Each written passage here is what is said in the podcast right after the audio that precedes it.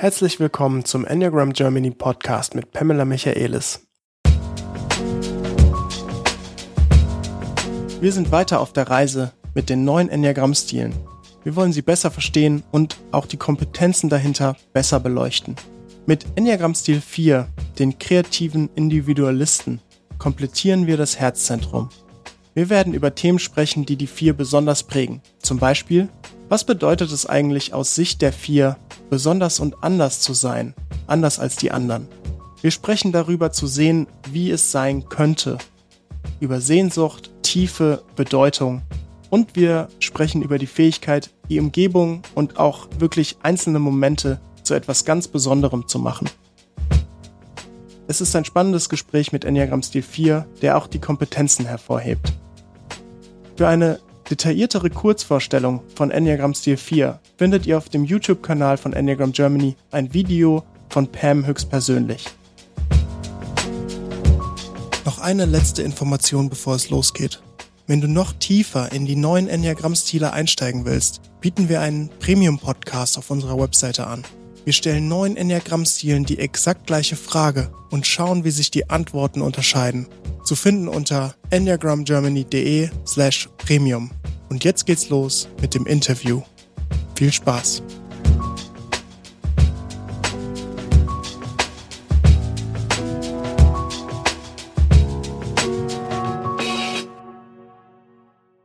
Moin Pam.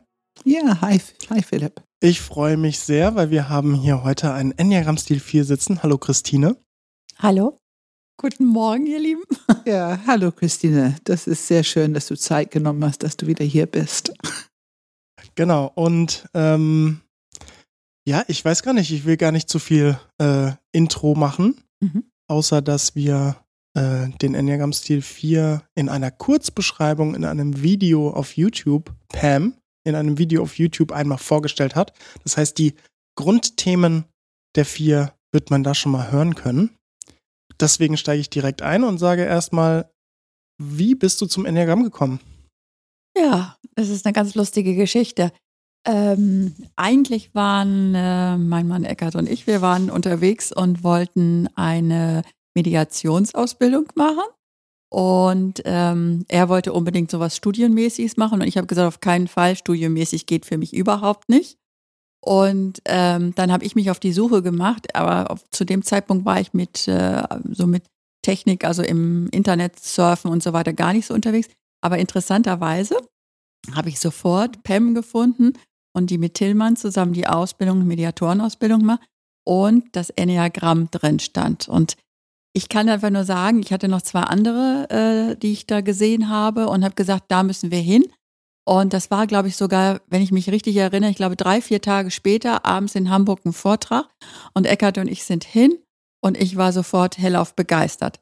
Und wenn ich ganz ehrlich bin, ich habe die Mediatorenausbildung auch gemacht, aber Enneagramm war das, was mein Herz begeistert hat und mich sofort berührt hat. Und Pam hat uns dann auch gleich sozusagen ähm, eine Idee gegeben. Eine Idee gegeben, wo wir herkommen. Und da habe ich mich dann gleich auch wiedergefunden. Also du warst quasi schon immer eine Vier und hast das nie großartig angezweifelt? Nein, das habe ich nie angezweifelt, nein. Okay. Dann ist natürlich jetzt die spannende Frage, woher weißt du, dass du eine Vier bist? Ich kann einfach nur sagen, dass ich es spüre, dass ich es dass ich genau weiß, dass das mein Zuhause ist irgendwie, dass ich mich da zu Hause fühle, in den Gefühlen, in den Emotionen, dass ich mich sehr schnell berühren lasse, ähm, dass das ein ganz großer Teil in meinem Leben, also der größten Teil in meinem Leben spielt. Hm. Und das ist auch eine sehr typische Antwort, wenn ich das mal ansprechen ja. darf. Jetzt bringe ich ein bisschen Struktur dazu.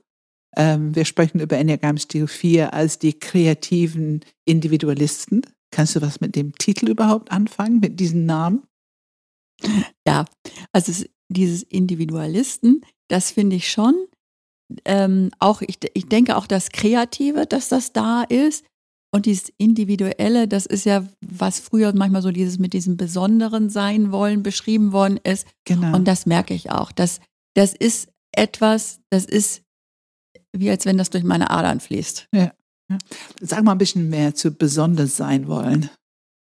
Wie ja, das, das fängt damit an. Also man, man möchte anders sein als die anderen, im Grunde genommen. Man möchte was besonderes Sein, also ob das die Kleidung anbetrifft, ob es ähm, die Wohnungseinrichtung anbetrifft, ob es, ja, wie soll ich das einfach sagen, vielleicht auch sogar im Beruf, vielleicht auch so eine, eine besondere Stellung zu haben. Auch die Dinge so auf deine Art machen. Ja. Also das ist ganz wichtig, dass man nicht zu viel Mikromanagement vorgegeben bekommt, wie man was machen soll. Genau. Ja. Ähm, dieses, ich, in mir ist so diese Frage, besonders sein, nicht wie die anderen mit allen Vorteilen und auch Nachteile, die es mit sich bringt.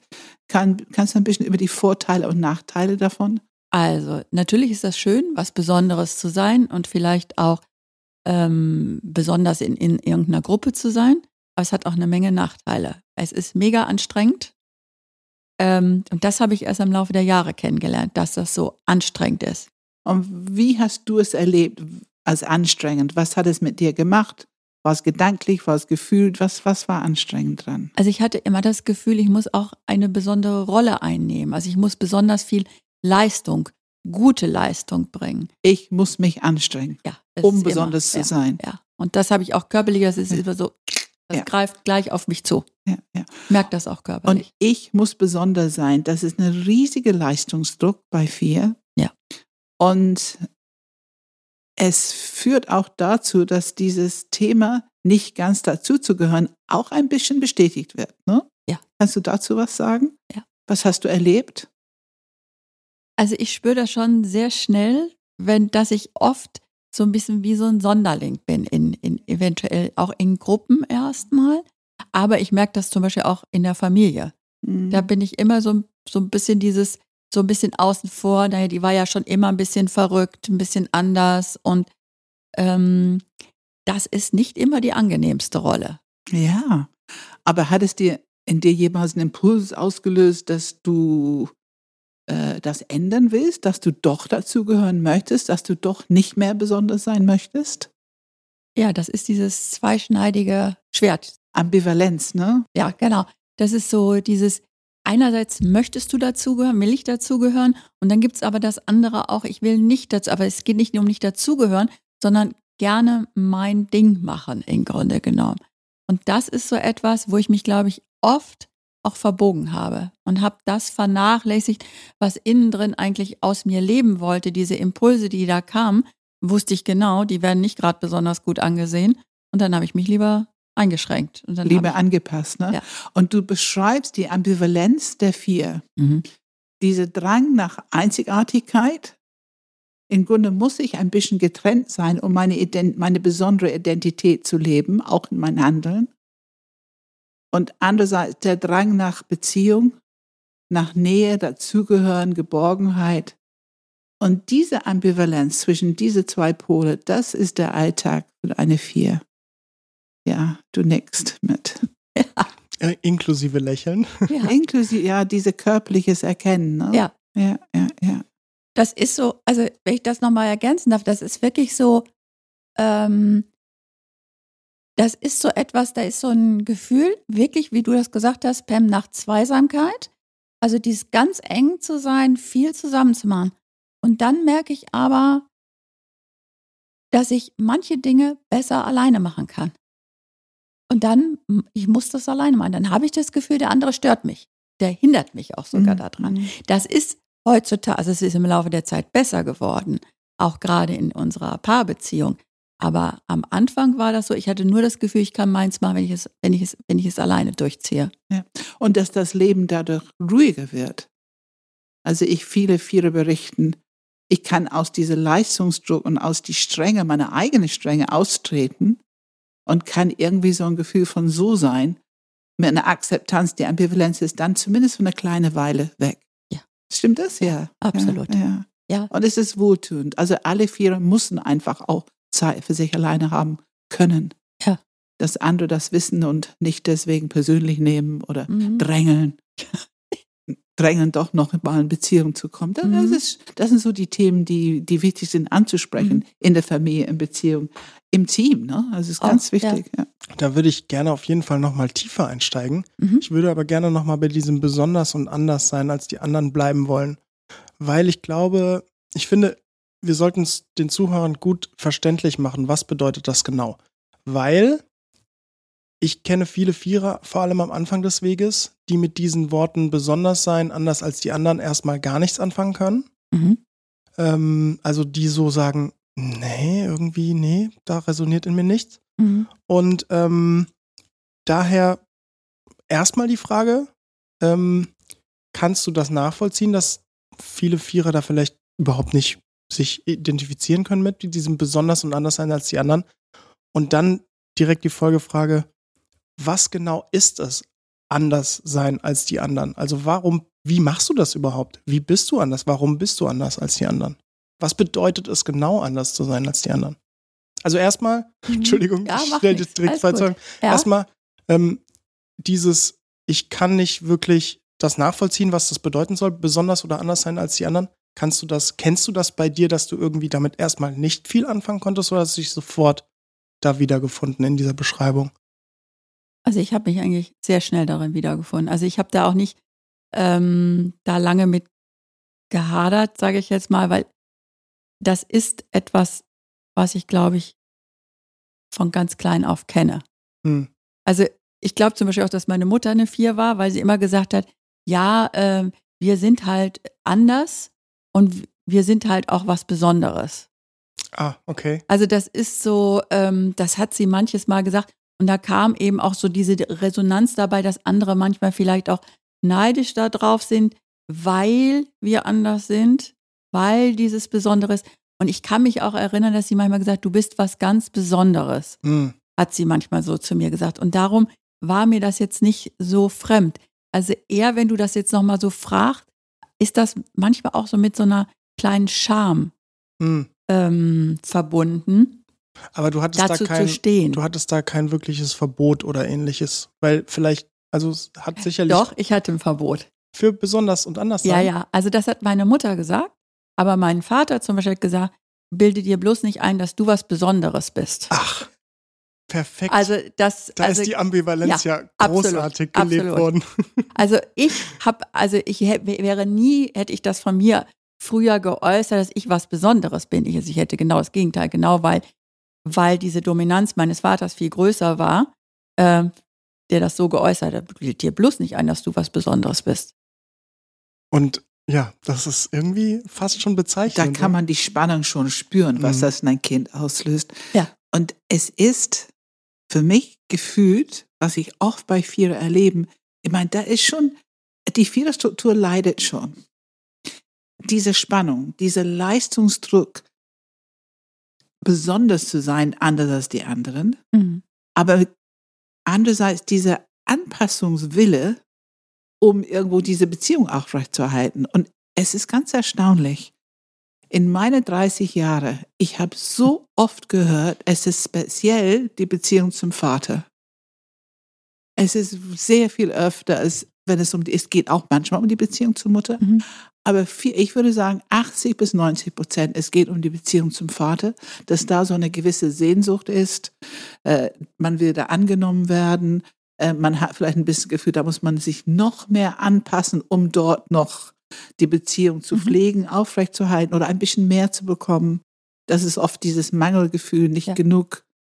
Ähm, du nix bei jedem Satz, Ja. ich hier sage. Ja, das ist auch so. Ja, Ja, ja, es war ja. genauso. Weil ich, also, also ganz prägnant war halt immer, wenn jemand gesagt hat zu meiner Mutter, ja, man sieht, dass das deine Tochter ist. Und dann hat sie sofort gesagt, sie will aber auf keinen Fall so sein wie ich, sie will immer wie der Vater sein. Und das hat damit zu tun, weil darüber kriegte ich meine Aufmerksamkeit. Wenn ich mein Besonderssein eher ein bisschen beiseite gedrängt hat und versucht habe, wie er zu sein.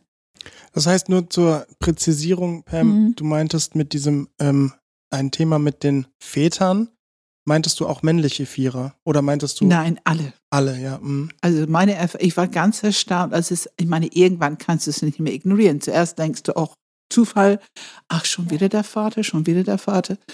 Es, also ich würde 80 bis 90 Prozent sagen, es geht irgendwie um die, hauptsächlich um die Beziehung zum Vater. Wie gesagt, nicht immer. Ne? Also es gibt schon auch welche, wo es um die Mutter geht. Oder auch um eine Großmutter, oder das gibt es auch. Aber dieses ein bisschen distanzierte Verhältnis zu irgendjemand, wo man aber in diese Strudel kommt, ich ringe darum, dass es mehr wird, besser wird, tiefer wird. Und ich bin die Anpassung. Ich bin bereit, mich zu verändern für diese Beziehung. Ne? Konvention, was wird erwartet, kleine Prinzessin, kleiner Prinz, Identität bestätigen in den Augen von jemand. Ähm, oder eben auch diese Sehnsucht, weil es nicht genug, ne, vielleicht eine distanzierte Beziehung ist und dass man irgendwie, wenn ich mich noch mehr anstrenge, dann wird es wärmer, dann wird es ein bisschen näher. Mhm. Ähm, also all diese Stories habe ich schon so oft gehört von Enneagram Stil 4. Oh, jetzt lasse ich mich leider ein bisschen ablenken von dieser sehr, sehr interessanten Situation, weil ich kenne, also so wie du es in der Klarheit gesagt hast, habe ich noch nie gehört. Ah, okay. Und ähm, ich stelle mir jetzt sofort die Frage, weil da wollte ich eigentlich auch hingucken. Wir kommen gleich mhm. nochmal zu mhm. besonders und anders sein. Ähm, die Linien zu zwei und eins. Ich habe das Gefühl, dass gerade die vier ähm, besonders damit hadert, habe ich das Gefühl. Also wenn wir Vierer kennenlernen, die noch nicht wissen, dass sie Vierer sind, mhm. sind die ganz oft Einser oder Zweier. Mhm. Ähm, das kann natürlich bei jedem Enneagramm-Stil oft so auf der Linie irgendwie rudern, aber ich finde, bei vier ist es aus meiner Sicht etwas häufiger. Sehr häufig, ja. Kannst du das bei dir sehen, dieses Gefühl, ah, ich könnte irgendwie auch eine Zwei sein und ich könnte irgendwie auch eine Eins sein? Ja. Ja? Ach, ja. Sag mal bitte also, was dazu. Ganz klar, also zu der Einser, das ist dieser Perfektionismus, dieses, dieser Leistungsdruck, äh, da ist ja auch so ein bisschen was Besonderes sein auf et etwas anderen Ebene, aber dieses ja, dieser extreme Druck, auch diese Strenge, hm. die man mit sich hat oder die eins aus meiner Sicht miteinander haben. Und dieses teilweise dieses, also was ich so empfinde, so etwas Rigoroses hat. Zack, zack, zack, so. Und so. Auch ein Kritiker? Ja, ein, hm. ein Kritiker habe ich auch, einen großen Kritiker habe da ich auch. Da kommen wir bestimmt gleich nochmal mhm. zu. Und auf der anderen Seite, wenn du die zwei fragst, da sehe ich mich natürlich auch so ein Stück, weil ich häufig die Bedürfnisse, wenn ich darum gehe, ich weiß sie nicht sofort. Ich, ich kann meine Bedürfnisse nicht sofort nennen, weil ich nicht diesen guten Zugang zum Bauch habe. Ich weiß das nicht sofort. Ich brauche einen Moment Zeit. Wenn du mich fragst, ich sage jetzt mal so was ganz Simples, sollen wir zum Italiener gehen oder sollen wir zum Griechen gehen? Hm. Dann, dann brauche, also es ist jetzt was ganz Banales, aber dann brauche ich einen Moment Zeit, erstmal in mich hineinzuspüren, was ich wenn ich das, was ich wirklich möchte. Hm. Und meistens sage ich es eher und gucke, was glaube ich, was mein Gegenüber will. Und dann gehe ich dahin und passe mich an. Hm. Und da wäre natürlich ja durchaus diese zwei sichtbar, ne? Mhm. Ähm, warum ist es nicht zwei? Was ist der Unterschied aus deiner Sicht zwischen zwei und vier? Also ich glaube, dass die zwei ein viel mehr, also da, da, in meinen Augen ist das Herz noch größer, also viel größer aus, ausgebildet und viel sichtbarer und mehr wirklich beim anderen zu sein. Noch viel mehr in Anführungszeichen sich selbst vergessen, als das bei der Vier ist. Also da sehe ich schon die Vier, dass die auch ein, ähm, ich würde sagen, jetzt mal ein bisschen egoistischeren Anteil hat, schon ein bisschen mal versucht, für sich zu sorgen, weil sie diesen Rückzug auch manchmal braucht. Und ich glaube, dass die zwei, so nehme ich sie wahr, viel mehr im Außen ist, noch weniger bei sich als, als die vier. Und das meine ich jetzt nicht negativ, aber sie ist wirklich im Geben. Hm. Ja, und das ist, das, das ist so interessant, weil genau das ist ein Thema, das ich immer suche in Interviews. Also ich weiß nicht, wie viele Leute sitzen bei zwei, die eigentlich vier sind. Das ist so häufig. Und ähm, genau das ist, da, da suche ich im Interview. Da ist mein Sherlock Holmes richtig wach. Weil wenn du im Grunde, wir wollen von allen gemocht werden. Mit zwei, mit zwei, wir mit zwei. Und, und wir wollen, eigentlich ist es mehr, um diesen Stolz so ein bisschen zu bestätigen. Ne? Also es wäre ja ein, äh, ein Misserfolg, wenn wir es nicht so hinbekommen würden. Ne? Und das ist diese ganze Spielerei, die wir so machen, hat ein bisschen dieses Ziel. Aber noch wichtiger ist, wir haben gar keine Grenze, wenn es wirklich darum geht. Also natürlich, wenn man an sich arbeitet, im Bauch mhm, hat, schon, ja, aber vorher nicht. Also dieser Unterschied für mich, ohne Bauchzentrum zu leben, die ersten 40 Jahre meines Lebens, und dieser Unterschied, ein Bauchzentrum zur Verfügung zu haben und wie viel Information kommt, die ich vorher einfach nicht hatte. Und da kann man im Interview bei vier sehr schnell merken, naja, nicht wirklich alle. Und es gibt doch eine Grenze. Es, die vier hat doch eine Grenze, die, die viel schneller kommt, als es jetzt bei die zwei mhm. der Fall war. Allerdings, meine Erfahrung ist, und korrigiere mich, wenn es nicht stimmt, mit dieser besonderen Person, wo die sehr angepasst sind und versuchen, da die Beziehung immer zu pflegen, mir scheint, diese Grenze ist dann nicht da. Zum Beispiel in die erste Beziehungsjahr oder Halbjahr. Dann, dann, dann fließen alle Grenzen weg, dann wird alles gemacht, zweierhaft mhm. für der Partner. Ich glaube, mein Bild ist, bis der Gummiband genug gestreckt ist, aber dann kommt es mit Schmackes zurück, dann muss die Beziehung beendet werden oder mhm. zumindest für eine Zeit lang, damit man wieder ein bisschen diese Push-Pull-Sehnsucht wieder entwickeln kann. Darüber werden wir auch noch mal reden. Äh, ja, kann ich ja, einfach ja. Kann ich einfach ja sagen. Ja. ja. Und wenn wir das noch als Indizien, mhm. als Unterscheidung und eben auch diese enorme Strenge, also diese Einzelhaftigkeit von der Vier und wenn die richtig einzelhaftig unterwegs sind, dann haben die gar kein Problem, das alle anderen auch noch, ähm, soll ich sagen, anzubedienen. äh, und das würden wir uns nicht äh, trauen, so richtig als zwei. Ne? Also da ist auch ein wirklich mhm. großer mhm. Unterschied, was man zumindest zeitweise erkennen kann. Mhm. Und ich sage immer, die Vierer sind noch viel strenger mit sich, als die Einser das sind. Also ich finde, die Vierer knebeln sich richtig, die tun sich richtig weh, teilweise mit diesem Leistungsdruck. Und diese innere Strenge, weil die so streng mit sich sind, um diese besondere Art in der Welt zu sein, auch aufrecht zu erhalten. Ja, das stimmt. Und das ist mega Und das merke ich, das habe ich erst im Laufe der Jahre kennengelernt. Ich habe mich erst am Anfang gar nicht so streng empfunden. Aber heute, also wenn ich das, wenn du das so sagst, kann ich es einfach über diese Jahre jetzt hinwegsehen, wie viel Strenge da ist. Mhm, ja, ja. Und vielleicht hören wir es ja jetzt genau in dem Punkt, wo ich wieder zurückkommen wollte, besonders sein, anders sein als die anderen. Wie, ähm, warum bist du eigentlich anders als die anderen? Weil du sitzt hier irgendwie total nett irgendwie. Ich finde nicht, dass du, ich habe überhaupt kein Gefühl von, dass du irgendwie jetzt ganz besonders oder ganz anders als die anderen seist. Du bist einfach für mich ein sehr sympathischer Mensch. Und ähm, erstens, Warum ist das vielleicht aus deiner Sicht vielleicht nicht ganz so? Und wie machst du das überhaupt, dass du anders bist? Also da ist ja anscheinend, habe ich jetzt gehört, Leistungsdruck drin. Mhm. Wie machst du das denn, dass du deine Andersartigkeit behältst, deine Individualität? Also einmal habe ich, habe ich einen, einen riesen Anspruch an mich. Ich habe ja meistens auch sehr, sehr hohe Vorbilder oder große Vorbilder. Und es geht nicht darum, so zu sein, sondern diese Qualität von denen zu haben. Ähm, das ist auch so etwas, also was mich immer anspornt, also dieses auch dieses besonders zu sein. Und eigentlich kann ich dieses Ziel, glaube ich, ich kann es gar nicht direkt nennen, wo ich hin will. Aber innerlich ist eins und so besonders und einzigartig irgendwo so zu sein, was mich auf der anderen Seite aber dann so extrem hindert, manchmal wirklich rauszugehen. Also wirklich mit meinem, mit meinem Wissen, mit meinem Können, so wie ich da bin, mich zu zeigen. Und dann nochmal diese Andersartigkeit, diese Angst, die dahinter steckt, ist ähm, abgeurteilt zu werden. Abgeurteilt zu werden? Von den anderen. Also wenn ich jetzt rausgehe, sage ich jetzt mal, und ich bin nicht be besonders genug. Ah. Und also dann, ich sag mal, ich habe so dieses Gefühl, ich gehe mit raus mit etwas, sag ich mal. Ob ob das jetzt äh, beruflich irgendwas ein Thema ist, wo ich mit rausgehe. So, und da gibt es Leute, die in meinen Augen viel besser sind und viel weiter schon sind. Und da ist diese, diese große Angst, dass die Leute mich vergleichen damit und sagen, was bildet die sich denn ein, dass sie sich irgendwie als Expertin oder so bezeichnet? Da gibt es doch welche, die sind viel besser und viel besonderer als sie. Also das ist so ein, das ist fast so eine, ja, wie soll ich das einfach sagen?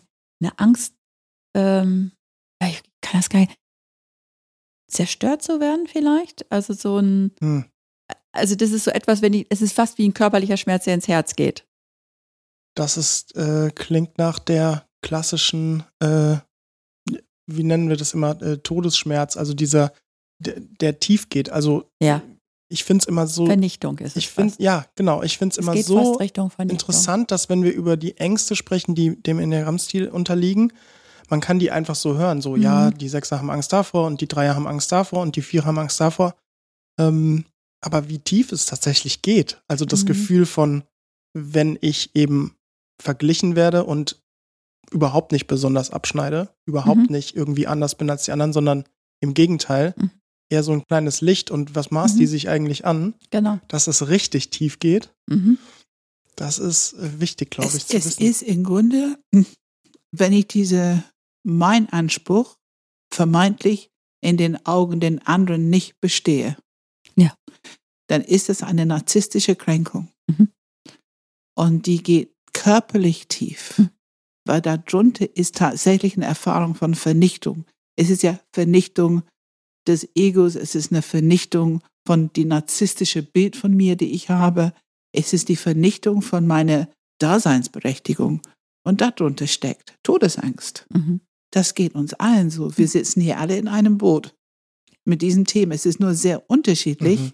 welche Grundlebensstrategie wir entwickelt haben, um den Tod zu entkommen. Ja. Und in, in Herzzentrum, es geht um unser Image, Wert in den Augen den anderen. Mhm. Und wenn wir diese Prüfung nicht bestehen, was wir im Grunde selber, wir hängen die Latte so hoch. Also ich finde schon, wir hängen die Latte so hoch mhm. an Teil der Lösung. Und mit deiner ganzen Kompetenz rauszukommen, ist natürlich selber, muss man selber was tun, die Latte runterzubringen. Mhm. Und dann haben, sind wir bei den Zentren. Die Latte sitzt im Kopf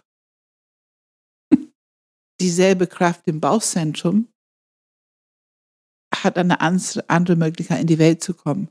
Denn es ist schon bekannt, dass die Viere eine große Gabe haben. Dass das, was durch euch leben will, ist schon diese Besonderheit. Auch was Kreatives, was ein bisschen anders. Du kannst noch so viele Ausbildungen machen. Mhm. Du wirst dein eigenes daraus machen. Darf ich fragen, wie viele Ausbildungen hast du? Also solange ja. ich dich kenne, sind schon, ja. ich kann sie, glaube ich, in zwei Händen nicht mehr zählen. Wie viele Ausbildungen hast du? Mal überlegen. Goldschmiedin, Physiotherapeutin, dann meine Avatar-Ausbildung, Mediatoren- und Coaching-Ausbildung, Enneagramm-Ausbildung, ähm, Körper- und Gestalttherapie. Jetzt habe ich noch so Nahbody. Was habe ich denn noch gemacht? Heilpraktiker? Heilpraktiker, ja. Heilpraktiker habe ich gemacht. Ja, ja. Ich weiß jetzt gar nicht, ja, so ungefähr. Ja. Das, das sind acht, sagen wir jetzt mal ja, so ungefähr. Ja, ja, ja. Also kann man ist, doch noch auf zwei Hände zählen. Ja. Und ist das, äh, ist das ein Grund? Das also, ist spannend. Das ist, zieh mir das jetzt mal vor Augen zu Das habe ich noch nie gemacht. Ist das ein Punkt, wo du vielleicht ähm, diese Besonderheit, diese Andersartigkeit so pflegst? Also irgendwie ein besonderer Lebenslauf? Du hast vorhin irgendwie gesagt, besonders eingerichtet. Wie also in deiner Wohnung sei mhm. besonders eingerichtet. Wie, ich, ich wollte es nochmal ein bisschen, ja. vielleicht kannst du ein, zwei Beispiele ja, benennen. Sehr gerne. Wann fühlst du dich ganz besonders, ganz anders als die anderen? Wann fühlst du dich total so, oh ja, ich bin ja wirklich ganz anders als die anderen? Dieses Ego-Bild, wann wird es total bestätigt? Hm. Also jetzt auf diese, ich sage doch mal jetzt auf diese Ausbildung gesehen, das ist nicht unbedingt, dass ich da stolz drauf bin, dass ich das als, als besonders empfinde. Das kommt eher fast aus dieser Not, wie Pam gesagt hat. Also, dass ich, dass ich denke, ich muss noch mehr Qualifikation haben und noch mehr machen und können. Und ähm, da auf eine Art und Weise dieses Besondere hoffe, damit zu erfüllen, sage ich jetzt mal. Mhm. Ähm, wo fühle ich mich was als was Besonderes? Ja, also da nochmal zurückzukommen, ja, da denke ich schon, dass ich, ich glaube, dass ich einen guten, ausgefallenen Geschmack habe, was es so anbetrifft, was, was ich einrichtungsmäßig ist. Da habe ich schon für, für mich einen relativ hohen Anspruch. Ähm, ich, ich gucke auch lange rum, bis das wirklich so stimmt für mich. Ähm, und ich freue mich natürlich, wenn Leute nach Hause kommen zu mir, wenn Freunde sagen, boah, das sieht aber echt klasse aus, das hast du super ausgesucht und so da fühle ich mich, da merke ich so ein bisschen dieses Besondere. Und das tut mir natürlich gut, als wenn andere da durchlaufen und sagen, was ist denn das für eine beschissene Einrichtung auf gut Deutsch oder was, ist denn da für ein Geschmack oder ähm, also das tut mir schon, das merke ich, das tut mir gut. Und ich habe, ich habe ja mein, als mein allererster Beruf war ja Goldschmiedin Und da war es auch schon, da fällt mir das so gerade ein, da war es auch. Für mich geht es darum, auch dieses Besondere zu leben. Also ich habe zum Beispiel damals, das ist ja nun schon, weiß ich nicht, 30 Jahre her oder noch länger, einen dreieckigen Armreif gemacht. Und da hat mein Meister gesagt, das hat noch nie jemand gemacht. Ähm, und da habe ich gesagt, und jetzt erst recht. Und er hat gesagt, ich lasse dich damit hängen und da musst du selber klarkommen, wie du mitkommst. Und das ist ein Ansporn für mich. Mhm. Also das dann auch zu schaffen, das, was jemand noch nie gemacht oder geschafft hat. Das heißt, du bist nicht einfach nur Goldschmiedin und machst stinklangweilige Ringe, genau. sondern du machst besondere Gold. Ja, es ja. muss, also es ist ganz irre. Das ist dieses Thema, dieses immer wieder was Besonderes zu sein. Und ich glaube, es geht auch darum, dieses, was in mir ist, das auch umzusetzen. Das, das, das darf gerne sichtbar werden. Und was ist aus dem dreieckigen Armreif geworden? Ich habe das gemacht ja. und ähm, es war ganz spannend. Also er hat mir daher dann trotzdem ein bisschen geholfen dabei. Und es war mir klar, vor diesem Damals war das halt vor 30 Jahren waren alte Meister, die da saßen. Das war halt nicht Schnörkel, Schnirkel da und da und Steinchen, Steinchen hier da, sondern es war eine ganz klare, gerade geometrische Form. Minimalistisch. Mini, genau, minimalistisch. Genau darum ging es. Und dann habe ich natürlich für das Gesellenstück nicht, obwohl es handwerklich, ich finde, super geworden ist, habe da mir halt nur eine 3 gegeben, weil das entsprach halt nicht deren Vorstellung, nicht der Norm. Und was passiert dann in dir? Also ich merke, wenn du das jetzt nochmal fragst, das merke ich schon, das macht, hat richtig Pieks gemacht. Dass das nicht gesehen worden ist, wie ich mich damit auseinandergesetzt habe, dass ich, äh, ich habe mich da wirklich ganz intensiv mit beschäftigt. Ich habe einen Werkzeugmacher von meinem Vater noch gefragt, weil ich brauchte ge ein gewisses Werkzeug nochmal als Hilfsmittel dazu. Und ich habe richtig Zeit äh, da investiert, richtig mich engagiert und dass das dann nicht gesehen wird. Mhm. Also das hat schon was mit mir gemacht. Und trotzdem, die andere Seite ist, bin ich froh, dass ich meinem, dass ich mir da auf der Seite treu geblieben bin. Da, da fahren wir Fahrstuhl, ne? Da fängt's ja, an. Ja, ja, aber lass uns da diesen mhm. Punkt nehmen, weil das finde ich so wichtig für unsere Zuhörer. Du hast deine Liebe da investiert. Ja. Du hast genau. alles, was du kannst. Mhm. Und das, was wirklich kreativ an dir ist, da investiert. Und natürlich, du hast recht in deiner Einschätzung, es sitzen da ältere Leute in diese Prüfungskommission und so weiter und so fort. Also, dass dieses Ergebnis so kam, ist irgendwie aus dieser Erklärung heraus verständlich. Mhm. Aber wenn wir das wissen, wenn wir Enneagrammkenntnisse haben, wenn wir die Möglichkeit haben, dieses Wissen über jemanden zu haben, auch bei der Arbeit, als Koch, was auch immer die machen, Besonders habe ich die Erfahrung in IT-Programme, Software schreiben und so weiter. Da kommt es auch sehr zur Geltung, so Lösungen. Ähm, wenn wir die Möglichkeit haben, auch wenn es vielleicht nicht das ist, was wir meinen, ist ja tatsächlich optimal, dass wir sehr wertschätzend damit umgehen, dass es was anderes ist und was Besonderes ist und Ungewöhnliches ist und wie viel Energie und Liebe investiert würde. Ich finde, das ist wie so etwas, was wir behüten sollten mhm. wenn wir mhm. mit unserer Vierer in der, in der Umgebung haben. Wir sollten das behüten, so wie wir mit den Ideen und Bildern von den Siebener behutsam umgehen. Weil es anders ist, als wir das vielleicht sehen würden, denken mhm. würden, machen würden. Ach, du meinst, wenn die Siebener viele Ideen haben? Genau, die ja. Siebener ja. haben ihre Ideen und die teilen die mit und einfach manchmal zu viel, die überfordern die anderen. Aber wenn man weiß, was das Thema ist, kann man ganz anders behutsam damit umgehen und trotzdem Feedback geben und trotzdem Realitätsprüfung, Oder was die geht. Die Bedenken der Sechser, genau das Gleiche. Mit dem Bedenken der Sechser. Also im Grunde, wenn wir die Themen kennen, können wir behutsam mit all diesen Themen umgehen, auch mit die zwei, wenn sie nun irgendwie mhm. gerade zu viel helfen will. Behutsam. Einfach signalisieren, nee, heute möchte ich lieber meinen Tee selber machen oder, oder, oder. Ähm, aber ich finde es so wichtig zu wissen, also wenn wir mehr Empathie in die Welt entwickeln wollen. Du hast eben eine Geschichte erzählt, die perfekt ist, um diese Empathie für die vier zu entwickeln, wenn wir uns darauf einlassen. Hast du den Reif noch? Ja. Ja? Habe ich noch, ja. Hast du ihn manchmal noch an? Oder wie, remind, irgendein Reminder? Was ist da? Ist er irgendwo in der Ecke oder hängt er, ist, er irgendwo? Er ist in der Ecke. Ja? Ja. Sichtbar. Nee, er ist nicht sichtbar. Also wenn ich ganz ehrlich bin, er liegt im Keller bei uns. Ach ja. Ich glaube, du solltest ihn jetzt da rausholen. Ja, das ist, glaube ich, eine gute Idee. Ich das glaube, ist eine du, gute Idee. Du bist kreativ genug, um einen guten Platz dafür zu finden. Ein Platz, die entspricht, was es für dich in deinem Leben bedeutet hat. Was hast du daraus gelernt? Das interessiert mich gerade. Diese Situation, was hast du daraus gelernt? Und auch Glaubenssätze. Welche Ja, hast ja, du so ja, entwickelt daraus? Ja. Also es, es hat mich auf eine Art und Weise natürlich mal in Anführungszeichen bestätigt, dass diese Kreativität nicht unbedingt den Anklang findet oder diese Nicht Wertschätzung wertgeschätzt wird. nicht ja, genau. wertgeschätzt wird. Und ich möchte da ganz kurz nochmal eingehen. Das ist genau dieses behütet werden. Und das ist es eben nicht. Es ist nicht behütet worden. Und da habe ich, da, da merke ich heute noch den Schmerz, noch ein Stück, so wo, wo du das eben erzählt hast, Pam, wo ich gedacht, ja, Wahnsinn. Und ich habe dem selbst aber auch nicht diesen Wert mehr gegeben. Ich habe, also die anderen haben es nicht gegeben, also zum Ausdruck, und ich habe es selber auch klein gemacht dann. Und ich merke so, diese Nachwirkung ist so, wenn das nicht gewertschätzt wird von außen, wenn ich da nicht diese Zustimmung bekomme, dann falle ich gerne so zurück und dann lasse ich es halt sein mit der Kreativität und werde dann wieder, komme ich in dieses strengeres Fahrwasser. Dann komme ich wieder in dieses Zack, Zack, Zack, Zack, Zack. Und ich muss sagen, in der Vergangenheit, ähm, ich, das ist immer noch meine, eine ganz große Übung für mich, mich selbst zu wertschätzen. Also dieses wirklich so, auch Kleinigkeiten zu wertschätzen. Ob das ist, solche Sachen ist, zu Hause mal schön zu meinem Blumenstrauß oder jetzt irgendwie zur Weihnachtszeit ein bisschen was zu dekorieren.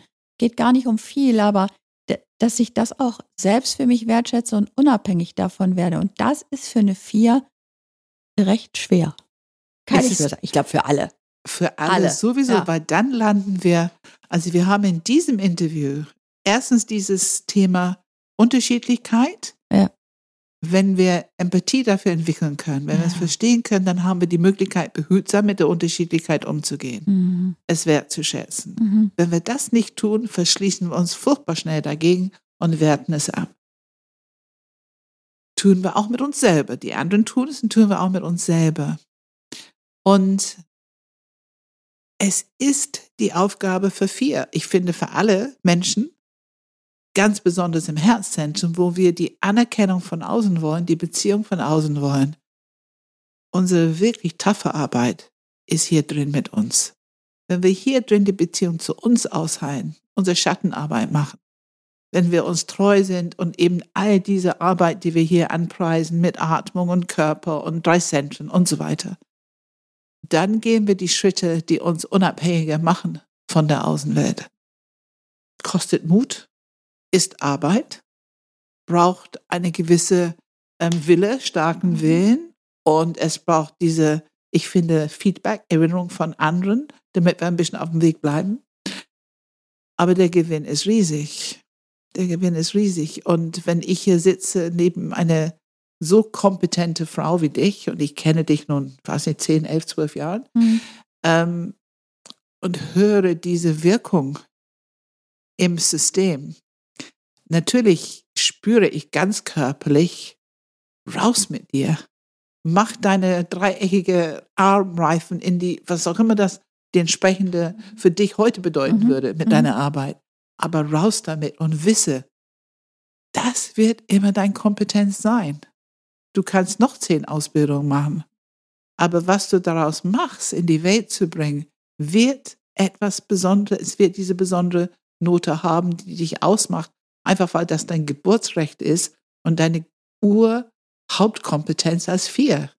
Das kannst du nicht verlieren. Mhm. Kannst du nicht verlieren. Hey, Philipp hier.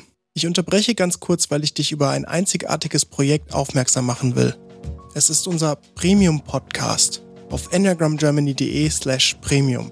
Wir stellen allen neun Enneagramm-Stilen die exakt gleiche Ausgangsfrage und schauen im Detail, wie sich die Antworten unterscheiden. Und es ist wirklich erstaunlich, was wir gehört haben. In insgesamt 17 Fragen erleben wir, dass sich das Verhalten bei vielen Stilen oft ähneln kann. Doch wenn wir tiefer gehen, sind es teilweise radikale Unterschiede. Eine Episode kannst du gratis hören in unserem Podcast 111, wo du den Zugang zu allen 17 Episoden in unserem Enneagram Germany Learning Center buchen kannst. Einfach auf enneagramgermany.de slash premium. Wir hoffen, du wirst genauso viele neue Erkenntnisse gewinnen wie wir. Und jetzt geht's weiter mit unserem Interview. Du hast vorhin dieses Wort inneres Fahrstuhl mhm. so gebracht. Wir sind nicht darauf eingegangen, aber es passt natürlich sehr ja, zu dieses Thema. Ich würde, bevor du das sagst, gerne, also ich würde gerne in, gleich in den Fahrstuhl reingehen ähm, und mit dir mal kurz runterfahren wollen. ähm, aber ähm, ich wollte da nochmal ein Thema äh, ergänzen, was du gesagt hast, Pam, oder nochmal eine Frage dazu stellen. Nämlich dieser Punkt, die, die, Über, die Überschrift ist ähm, quasi Selbstsabotage. Mhm. Und ähm, du hast irgendwann mal gesagt, Pam, ich weiß nicht mehr, wann das war, das war relativ am Anfang, als wir uns kennengelernt haben. Transformation für vier ist zu handeln, in Handlung zu treten, also wirklich loszugehen. Jetzt nickst du und lachst schon. Anscheinend resoniert das. Was bedeutet das? Warum handelst du nicht? Was bedeutet für dich Selbstsabotage in dem Kontext? Und was, was macht es schwierig zu handeln? Mit dieser eigenen Kreativität und so in die Welt zu treten? Ja, also die Kreativität hat nie eine große Wertschätzung gefunden in meinem, in meinem Leben. Also ob das jetzt dieses Thema mit dem Armreif ist oder ob es früher zu Hause war im Elternhaus. Also dieser, ich sag, musische Zweig oder was das immer, diese Ausbildung, diesen Spaß zu haben, mit Materialien zu arbeiten. Das war als Goldschmiedin, in der es wurde, hat keinen Anklang gefunden. Mein Vater hat versucht, mir das alles auszureden. Das ist nichts Vernünftiges, da so zu lernen. Hm ich habe dann ja auch weitergemacht, noch viele andere Sachen gemacht. Und ich bin auch froh, dass ich das jetzt alles gemacht habe. Aber ähm, es hat keinen keinen Wert gehabt ähm, für, für meine Mutter, ja. Also für die weibliche Seite, aber dieser männlichen Zweig halt nicht. Und darum habe ich das viel, habe ich auch mit zurückgehalten. Und ähm, es, ich kenne diesen Spruch, es gibt nichts Gutes, außer man tut es. Und man, das heißt, man geht raus. Aber diese Angst vor dieser Vernichtung, dieses, dieser Kreativität, dieser Einzigartigkeit oder also genau meine Handschrift zu hinterlassen, ähm, davor habe ich ja Angst, dass das eher zerstört wird oder ähm, keine Anerkennung, keine Wertschätzung findet. Und das hält mich zurück. Und darum denke ich immer, ich muss noch mehr machen, noch mehr machen, noch mehr machen. Und dann wird es aber irgendwann so sein. Und ich spüre aber, ich mache in den letzten Zeit und in den letzten Jahren immer mehr die Erfahrung, wenn ich rausgehe, dann habe ich eine totale Freude. Hm. Dann merke ich, also dann kommt diese Freude von innen heraus. Dann kommt, springt mein Bauchzentrum an. Dann bin ich im Wirken. Dann, dann bewirke ich auch was. Das heißt, wenn wir als Außenwelt diese ganz besondere Handschrift, hast du es genannt, wenn wir diese ganz besondere Kreativität, Handschrift abwerten würden, würden wir dich als Person abwerten, für aus deiner Sicht? Mhm, das ist häufig so, ja. Und wie, du sagst jetzt Freude, Spaß, ähm, wie, merkst du, dass es dir bringt, wenn du es trotzdem tust? Wie könntest du dich davor schützen, sage ich jetzt mal das richtige Wort, dass du mhm. es trotzdem rausgehst mit dieser ganz besonderen Handschrift? Also was machst du dafür, dass es möglich ist? also in dem Moment vergesse ich das Ganze. Also da, also ich würde jetzt sagen wir mal, wenn, wenn man das Thema Narzissmus dann da mal ausklammert, sage ich mal, dieses verletzte Ego, wenn ich wirklich rausgehe damit und ich bin mit meinem Bauch verbunden. Also das ist das, was ich merke, wenn ich in meinem Bauchzentrum bin und bin mit meinem Herzen verbunden. Und ich sage jetzt mal, das raushaue, was ich eigentlich zu sagen habe. Ähm, in dem Moment vergesse ich alles, dann bin ich wirklich im Moment, dann bin ich im Kontakt ob ich jetzt einen Klienten vor mir sitzen habe, ich vergesse das in dem Moment ganz. Ich tauche wirklich in das ein, ich gehe in die Verbindung rein mache mir keine Gedanken darum. Hm. Und bin wirklich mit meinem Inneren verbunden. Und wenn dann trotzdem Feedback kommt, mhm. negatives, das du nicht haben willst, das du nicht gut findest, wie kannst du für dich, also da kommen wir jetzt, glaube ich, langsam mal in den Fahrstuhl rein, ähm, wie, erstmal wie, was passiert dann meistens in dir? Also wenn wir jetzt diese, was meinen wir eigentlich mit Fahrstuhl? Ich glaube, wir müssen es einmal ein Wort erklären dafür. Mhm. Ähm, der innere Fahrstuhl des Selbstwertes bei der vier, der sowohl ganz oben sein kann mhm. und schön Penthouse, ne, über die Wolken gucken ja. und dann irgendwo im Keller, wo mhm. einen keiner sieht. Und er hält nicht an zwischendurch. genau, Du meinst, er In die stürzt. viele Struktur sch- hält er nicht an. Es geht von Penthouse, wunderschön, bis Keller, dunkel und ja. Also Freefall Tower quasi. Ja. Genau. Du sagst ja. Ja, das Wie, kenne ich sehr wohl. äh, sag, sag mal was zum Freefall Tower. Also es gibt äh, Erlebnisse, also ich, ich kann ganz oben aus, ich bin gerade richtig in meiner Power drin, in meiner Kraft drin und bin total happy und bin auch ja, zufrieden mit mir. Und dann kommt zum Beispiel eine Nachricht, ich sage jetzt mal, wie das ist jetzt auch gerade wirklich passiert, dass sie unsere Praxis uns gekündigt haben. Und dann geht es wusch, geht's nach unten. Und dann fängt dieses an, ich nehme auch genau mal dieses Beispiel, ähm, dann merke ich sofort, dann habe ich so das Gefühl, alles, was ich mir da aufgebaut habe mit Eckert, das wird mir einfach zerdeppert. Jetzt habe ich das, ich habe es schön eingerichtet, ich habe endlich, ich sage jetzt mal so einen Lichtpunkt da gesetzt und ähm, eine Anziehung geschaffen. Jetzt geht's gerade so in den Erfolg rein, immer mehr Outflow, also ich mich immer mehr zeigen, in die Welt reinzugehen. Und dann kommt, ich, ich sage das jetzt einfach mal, so ein Arsch auf gut Deutsch. Und äh, das war wirklich so, als wenn mir einer den Boden unter den Füßen wegzieht. Und dann bedarf es wirklich innerer Arbeit für mich, wieder auszurichten, wieder hinzugehen, wofür stehe ich, wofür gehe ich. Und du könntest aber, sag ich mal, in der Hm. Zeit, wo du noch nicht so im Enneagramm unterwegs warst, du fällst runter im Fahrstuhl Ja. und ähm, du könntest dann da auch dich, ist vielleicht ein bisschen böses Wort, aber du könntest da dich auch ein bisschen drin verlieren, Ja. suhlen, sag Ja. ich mal, in dieser unteren Ebene des, Und wie Ja. ging's weiter? Jetzt mit, Wie der, ging's dann weiter? Ja, yes. F- Vor dem Enneagramm, das. also vor dem Enneagramm. Also da stimmt genau, wie du das gesagt hast. Das ist so, dann hätte ich mich darin gebadet. Also jetzt nicht wie in einem wohligen äh, Bad, was ich mir zu Hause einlasse, in die Badewanne. Aber es wäre so etwas, also in diesem Suhl, in diesem Dreck, in diesem Melancholie, so. Melancholie. Ach, die ganze Welt ist gegen mich und ähm, das soll wohl nicht so sein. Siehst du, da habe ich mal wieder den Beweis, da habe ich mich zu weit rausgelehnt. Das habe ich jetzt davon, dass ich mich gezeigt habe. Und der will, der will ja auch solche, sowieso nicht solche Leute da drin haben, die einen echten Ausdruck geben und sich zeigen und solche Arbeit machen. Bla bla bla. Also ich hätte diese Geschichte ausgesprochen. Ich hätte sie jedem erzählt, ausführlichst erzählt. Und mehr, wie, vielleicht auch öfter erzählt. ja, viel, viel öfters. Ja, Bis die anderen das nicht mehr hören können. Genau, bis die anderen es nicht mehr hören können. Ein Tick dramatisch vielleicht. Ja, ja. Ein Tick, Tick. Und, und alle deine Glaubenssätze bestätigend. Ja. Ja. Ja. Da haben wir gerade mal eine, da hast du aber auch schnell aus der Pistole geschossen ein paar gesagt, ne? Also man merkt, da ist noch ein bisschen, ähm, also man merkt, du hast deine Arbeit gemacht, weil du, finde ich, sehr humorvoll darüber sprichst, äh, die Geschichte bla bla bla. also du kommst, bist dir selbst wohl schon auf die Schliche gekommen. Mhm. Aber äh, eine vier, die, ähm, ja, die, die dann noch nicht so viel weiß, dass es letztendlich eine Geschichte ist, ähm, die erlebt man ja auch ganz anders. Also mit ihr zu interagieren, mit einer vier zu interagieren, die genau in dieser Welt gerade drin ist Mhm. und die Geschichten für meinen Geschmack manchmal äh, über Wochen, teilweise Monate immer wieder erzählt Mhm. das ist auch schon anstrengend für andere. Wie kriegt man dich da raus, beziehungsweise was würde dir gut tun, damit du in diesem Moment aufhören kannst, die Geschichte zu erzählen? Damit du wieder neue Kraft gewinnst. Ja. Also mir tut's gut, ein echtes Feedback von jemandem zu bekommen. Dass der mir dann wirklich sagt, dass ich, was die vier normalerweise nicht gerne hört, Drama ist. Also das Wort Drama mag ich auch bis heute nicht besonders gerne, sage ich jetzt mal ganz ehrlich.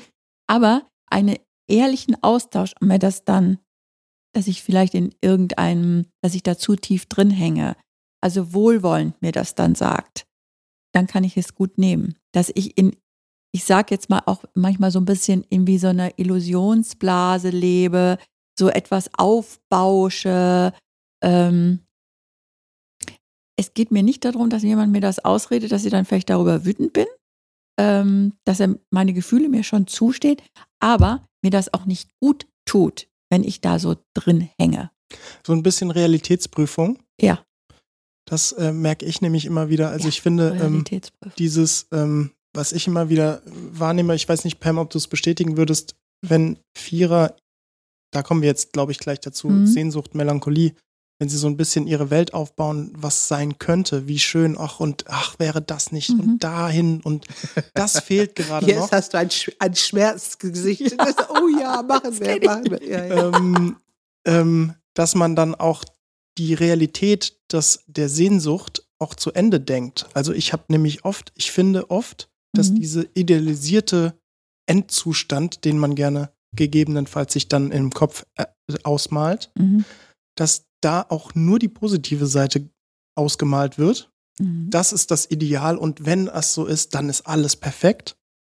Ähm, aber dieses, wie ist die Realität in dieser Welt dann wirklich am Ende des Tages alltäglich zu leben?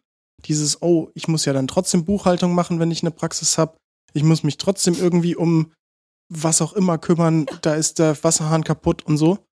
Und diese Realitäts, so nenne ich es, Realitätsprüfung auch teil werden zu lassen, so. Das mag die vier gar nicht. Und ich, also das finde dieses ganz pragmatische, das ist schon was ganz Wichtiges, das ist auch ein wichtiger Aspekt. Und es gibt noch einen anderen Aspekt, warum ich mir sehr dran gewöhnt habe. Also ich, ähm, ich gehe in Beziehung mit vier, wenn Drama mir entgegenkommt und ich habe ein gutes Übungsfeld, auch in meiner Familie sind einige Vierer, die ich auch sehr, sehr liebe. Also die sind mir sehr nah und sehr wichtig. Mhm. Ähm, und wenn das Drama kommt, dann ähm, ich bin bemüht, auch mitzuteilen, was es für die Beziehung macht. Mhm. Weil zum Beispiel, wenn du zu emotional sprichst, kann ich, ich, ich merke, dass dich was bewegt, aber ich verstehe das gerade nicht. Und es ist schon oft so, dass es kommt auf eine Art, wo ich denke, okay, das Einzige, was ich jetzt weiß, ist, diese Person ist gerade ein bisschen dramatisch unterwegs und sehr emotional. Aber ich habe noch nicht genug Informationen, um mitzugehen. Mhm. Also das ist zum Hm. Beispiel eine Information, die ich, ich Mhm. gebe es einfach als Information, kann bisschen leise oder stopp, Moment, Mhm. ich will es verstehen, darf ich ein paar Fragen stellen. Und schon alleine, wenn ich das mache, lade ich Erwachsene ich ein. Und also ich gehe so mit dem Drama um, dass der Drama erstmal ein bisschen runterkommt. Und wenn es so ist, dass ich dieselbe Geschichte jetzt, ich sag mal, also ich glaube, fünfmal kann ich es gut halten. Aber wenn es das sechste, siebte, achte Mal wird, dann sage ich ganz ehrlich, du, das habe ich schon alles gehört. Ähm, kann, gibt es was Neues oder was willst du daraus machen oder was hat sich bei dir inzwischen getan? Also ich versuche, ein Indiz zu geben, das wird aber jetzt langweilig. Und das immer wiederholen Mhm. bringt dir nichts, mir nichts. Mit anderen Worten, es macht was mit der Beziehung. Und ich bin viel mehr daran interessiert, wie geht es weiter jetzt? Oder was hast du daraus gemacht? Oder was hast du gesagt oder getan? Was auch immer. Also ich merke, dass ich diese zwei Feedbacks schon nutze, sehr aktiv nutze, um, weil meine Erfahrung ist, dass es dadurch eine Beziehung bleibt. Und die Beziehung bleibt lebendig und wird auch wieder interessant, auch für mich, anstatt nur diese, also wenn ich dann schon die Augen rolle am Telefon, so immer noch.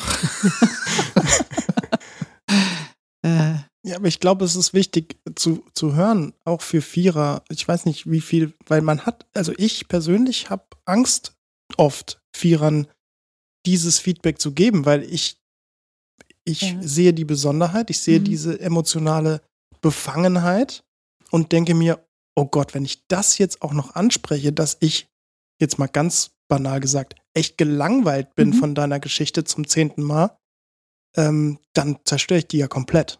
Dieses Gefühl entsteht in mir, wenn ich dieses Drama wiederholt wahrnehme. Ja, das ist. Aber ich kann das sehen, was du sagst, und das täte den Vierern gleich einfach nur gut, wenn sie das wissen. Die wissen nicht darüber Bescheid, wenn sie nicht entwickelt sind. Ja. Also ich sage jetzt mal, vom Enneagramm war mir das auch nicht so klar. Und das ist, würde ich auch sagen, in den letzten Jahren gewachsen, seitdem ich Pam kenne, sage ich mal, durch meine Entwicklung, weil ich gespürt habe, dass das einfach ein Beziehungsabbruch irgendwann sein kann. Hm. Ich habe früher in den Teenagerjahren, wenn man dann unglücklich verliebt war, ich glaube, ich habe ein Jahr lang über diese unglückliche Liebe gesprochen, jetzt gefühlt. Vielleicht war es nicht so lang, aber da habe ich gedacht, und heute langweilt mich das ja bei anderen auch, wenn die mir da immer das Gleiche erzählen. Hm. Aber dazu gehört, ähm, ja, wie soll ich einfach sagen, eine Form von Bereitschaft vielleicht auch auf der Viererseite. Und es ist ein, ein, also die sind dankbar dafür. Hm. Weil die fragen sich ja manchmal, warum eventuell es zum Beziehungsabbruch ko- kommt oder warum jemand nicht mehr in diesem innigen Kontakt auf einmal da ist. Hm. Aber ich, ich glaube schon, dass man ein Stückchen schon gewachsen sein darf, um dahin zu kommen, dass man überhaupt weiß, dass man so ist. Ich glaube, viele wissen das überhaupt nicht, wie sie den anderen mit auf den Nerven gehen. Und ich glaube, das ist, ich weiß nicht, ob, also ich bespreche jetzt für mich, aber Ja. ich glaube, das könnte schon sein, dass, ich sag mal, die Intensität und Dauer der Beziehung mh, ein bisschen weniger wird, bewusst aus zum Beispiel meiner Seite, weil ich einfach nicht mehr weiß, wie soll ich damit umgehen. Also Mhm. diese Angst davor, eben zu nahe zu treten. Deswegen ist es, glaube ich, sehr wichtig, was ich gelernt habe im Umgang mit Vieren, dass ich das mittlerweile hoffentlich besser machen kann Mhm.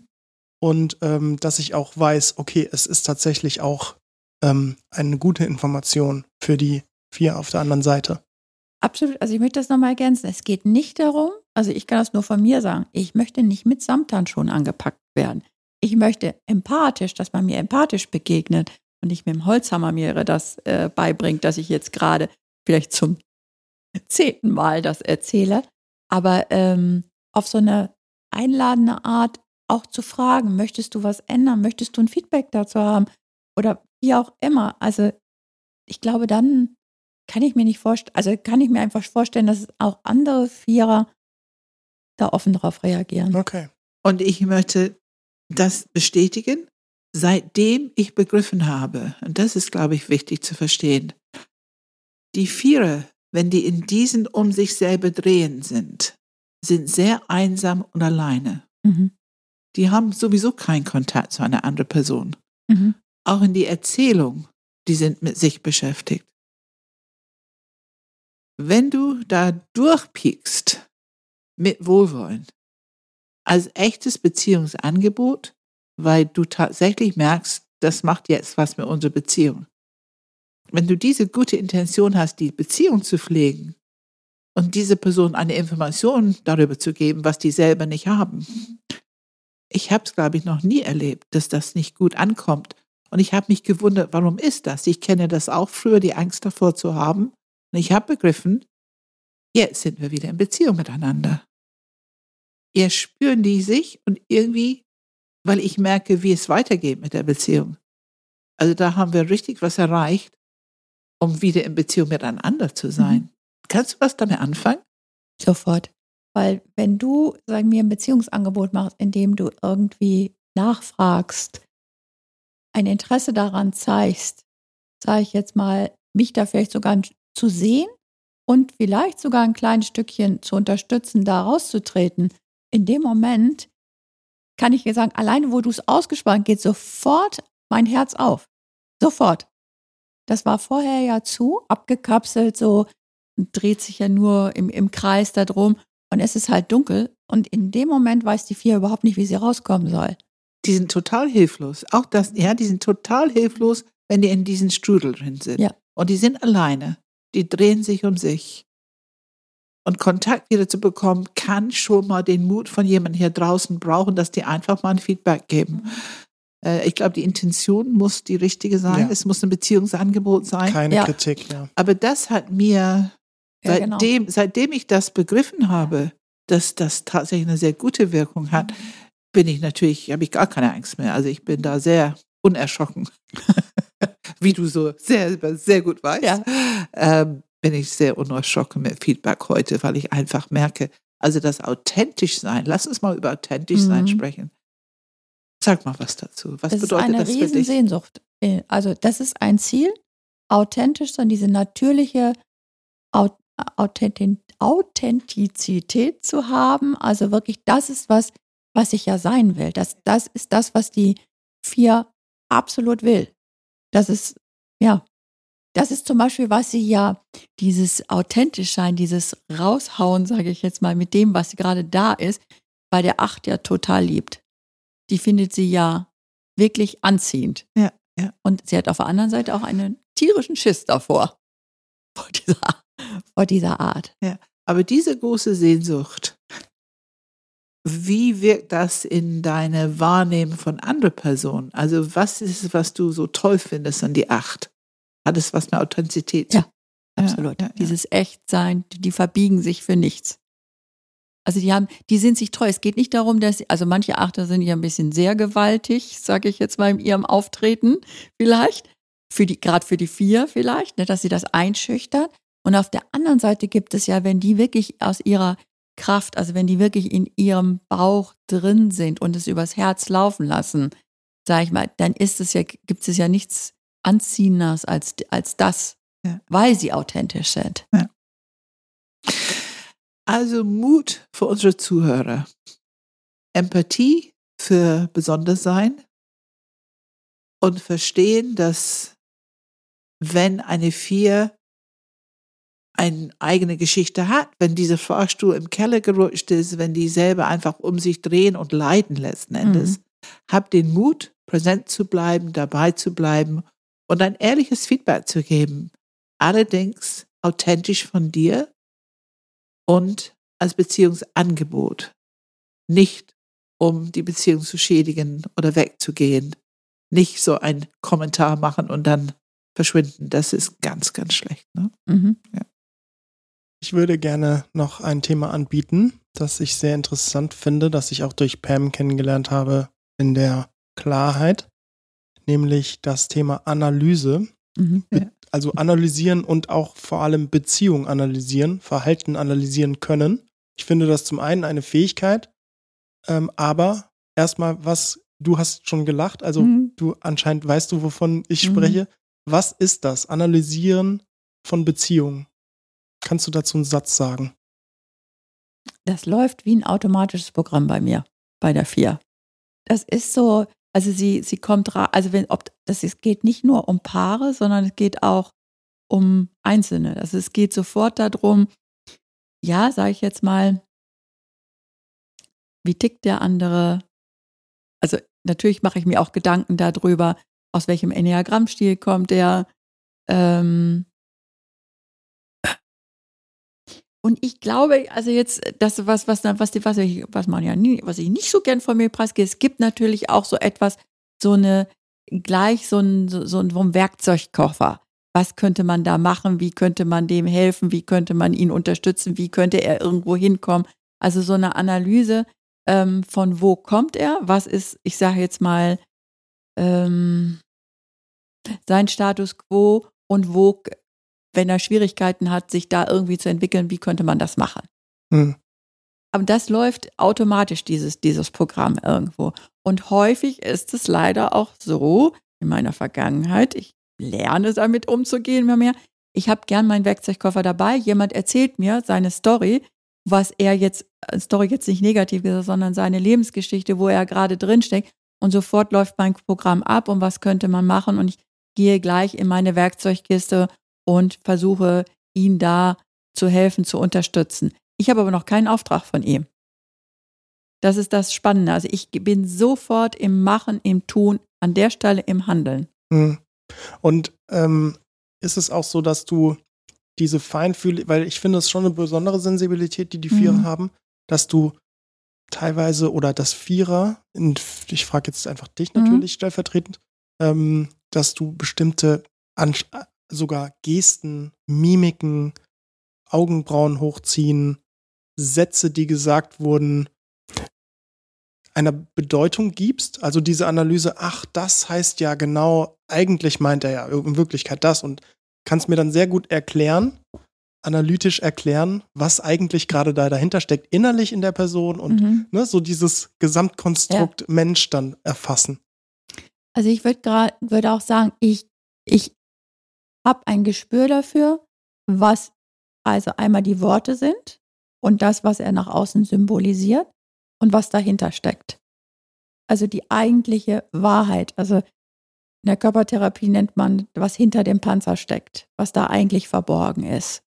Dass man das wahrnimmt und wenn du in einen, wenn ich in einen Raum reinkomme, spüre, wie der Einzelne ist. Ist er wirklich echt? Ist es wahr, was derjenige sagt von sich und was er zeigt und was er von sich gibt. Da ist Oder, authentisch wieder, ne? Ja, ja, ist wieder das Thema authentisch. Also ich, naja, Also das, das hört sich immer ein bisschen vielleicht eigenartig an, aber ich glaube schon, dass ich ein sehr gutes Gespür dafür habe, dass ich reinkomme und kann es wahrnehmen. Ist es ein gemütliches Zuhause? Ist diese Familie wirklich glücklich und harmonisch? Oder ist es nur etwas, was sie uns, was sie mir vorspielen und vorgaukeln in Anführungszeichen? Ob sie das wissen oder nicht, das weiß ich jetzt nicht bewusst oder unbewusst, aber schon ein Gespür dafür habe, ja. Man kann sagen, dass die Analyse ist ein zentraler Aspekt von dieser Grundlebensstrategie. Mhm. Ja. Weil es die Kernmotivation dient. Bringt das in Bezug? Naja, ich möchte schon die Welt ein bisschen schöner machen und die Leute zu unterstützen irgendwo ein bisschen. Also, also das ist die Kernmotivation. Ich erkenne, was fehlt, mhm. um, um das zu sein, wie es sein könnte. Mhm. Und das geht über die Analyse. Die Analyse ist sozusagen ein bisschen das Werkzeug, mhm. um das zu sehen, das zu erreichen. Und daraus resultiert eine Aussage von, was fehlt. Ja. Ja, das stimmt. Das stimmt. Wenn du sagst, was fehlt. Ich auch, das ist jetzt nicht nur bei den Menschen, das ist auch in einem Raum. Also mein Blick geht sofort dahin, was fehlt. Und das kann aber auch manchmal ein bisschen anstrengend sein. Ich finde, das ist einfach eine von den Entwicklungsfeldern. Mhm. Und diese differenzieren, jetzt wird es richtig interessant, weil auf der einen Seite wir plädieren und plädieren und plädieren dafür, dass das Enneagramm unkompliziert, lehrreich, pragmatisch am Mann kommt, mhm. damit es normal für jedermann ist, seinen Enneagramm-Stil zu kennen. Und dass es für uns nützlich ist, diese Kompetenz, die jeden Enneagramm-Stil hat, haben zu wollen, anstatt es abzuwerten, obwohl es anders ist als ich. Das finde ich gesellschaftlich ein wunderschönes Ziel. Ja. Das heißt, wir wollen euch haben mit eurer Besonderheit und diese Gabe für authentisch sein erkennen, diese Gabe zu erkennen, wie können, wir wollen es. Mhm. Und dennoch, du weißt ja selber genau, dass wann spreche ich das an, was fehlt und wann ist es eigentlich meine Entwicklung. Stattdessen stopp mit dieser Wahrnehmung, jetzt schaue ich mal, was alles schon da ist und ich spreche darüber. Kriegst du den Punkt? Mhm. Wie unterscheidest du? Jetzt mal reinfühlen immer, ja. ja. Genau. Also Normalerweise ist es ja als vier, möchte ich gerne erstmal was im Außen verändern. Also das, was da fehlt. So, das ist dann, wenn es, ich sag mal, noch nicht so ganz entwickelt ist. Ich möchte gerne das Außen verändern. Ich möchte den Menschen gegenüber verändern. Ich möchte meinen Partner verändern. Der soll anders werden. So, ne? Also das ist, ich sag mal, er freut sich besonders darüber.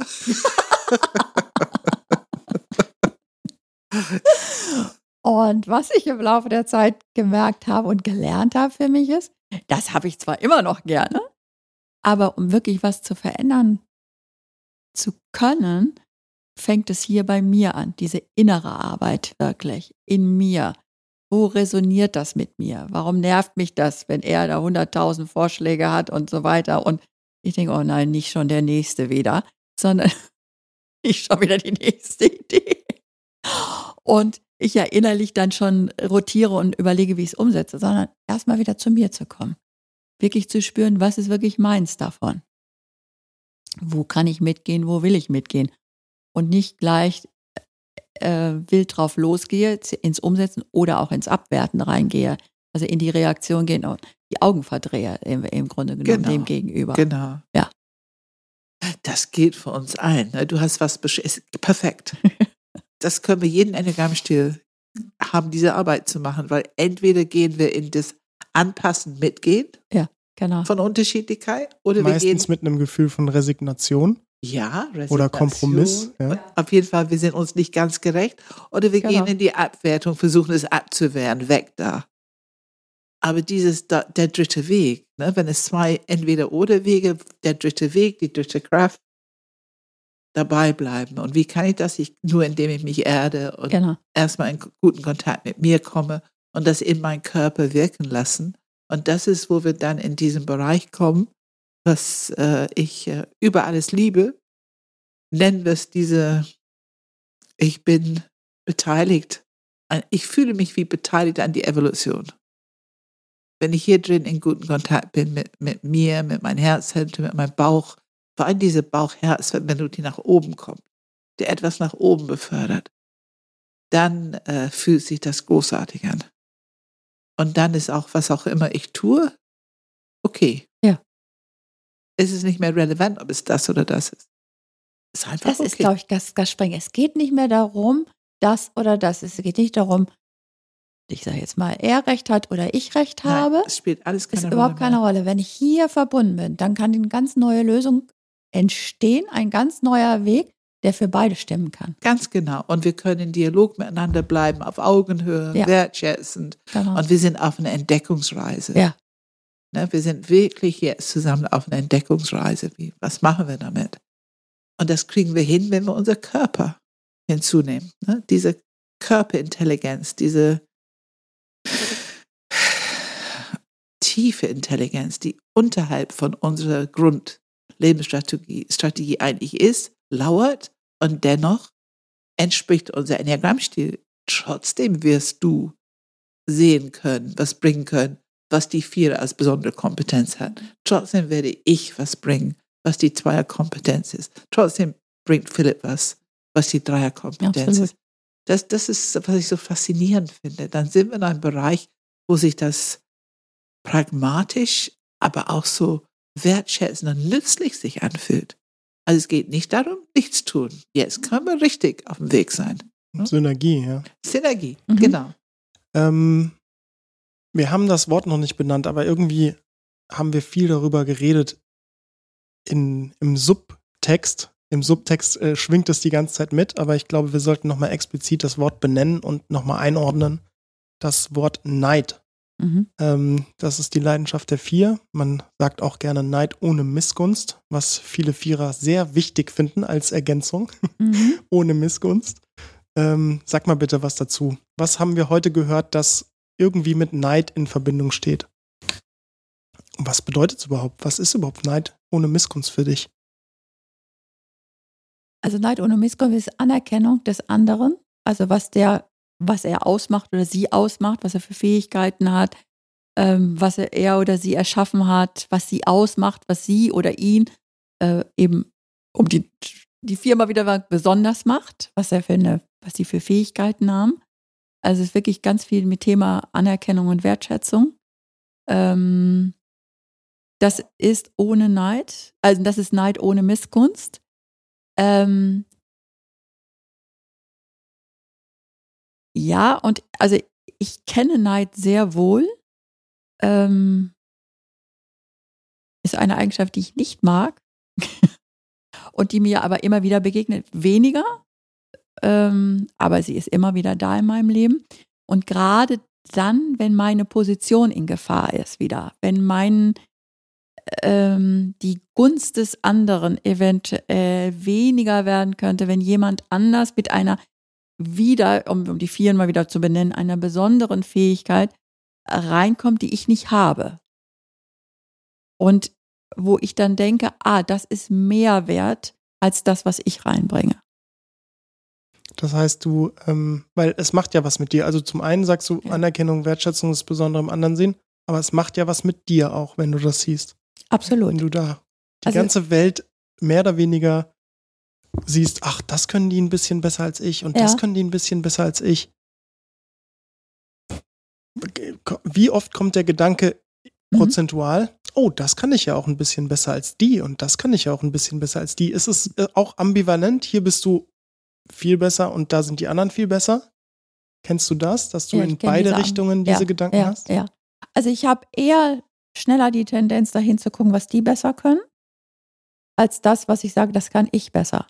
Also wenn dieser Neidfaktor kommt, ich, ich kenne das jetzt gerade so jemand, auch bei einer, ich sage meiner Kollegin, die, ähm, die einfach gewisse Fähigkeiten hat, die habe ich einfach nicht. Dann sehe ich in erster Linie diese Fähigkeiten, die sie hat. Ich sehe aber nicht das, was ich reinbringe. Also meine in Anführungszeichen besonderen Fähigkeiten. Und wenn du das siehst, die Kollegin, was ist der innere Prozess? Weil jetzt kommen wir sicherlich relativ schnell dann in das Wort Ja. Fixierung, Melancholie. Was passiert dann? Also es ist gar nicht Melancholie, eher bei mir, also ich kann es nur heute so sagen, dann versuche ich irgendwie auch was zu finden, was nicht so gut an ihr ist. Ah, so rum, okay. Also dann, dann versuche ich ein Stück, sie zu entwerten. Also etwas, ich bin so ehrlich. jetzt. Ja, du, das finde ich auch wunderbar. Genau das brauchen ja. wir. Und dafür, das finde ich auch nicht klasse, aber das ist mein erstes, was ich mache. Hm. Das ist mein, ist sozusagen wie so ein, damit ich den Kopf über dem Wasser halten kann, damit ich noch oben bleiben, dass ich noch stehen kann und bleiben kann. Damit du deinen Wert retten kannst. Genau, dass ich so eine Existenzberechtigung weiterhin Es ist, wie, es behalte. ist wie ein Rettungsring für Ja. deinen eigenen Wert. Genau. Ja. Und dadurch muss ich den anderen erstmal runterholen, entwerten. Und da siehst du dann wieder, was fehlt, was sie da, oh, das hat sie aber auch nicht und Ja. wo die Analyse auch wieder ein bisschen Ja, anspringt. genau. Und das ist, wo, wenn solch eine Reaktion kommt, ist es da, wo das fühlt sich dann schon an, als wenn äh, diese Neid auch bewertend ist. Ne? Absolut. Aber im Grunde beruht auf die eigene innere Schmerz und Angst, den eigenen Wert zu verlieren. Mhm. Philipp hat da einen sehr schönen Satz, der er dir jetzt sagen möchte. Raus damit.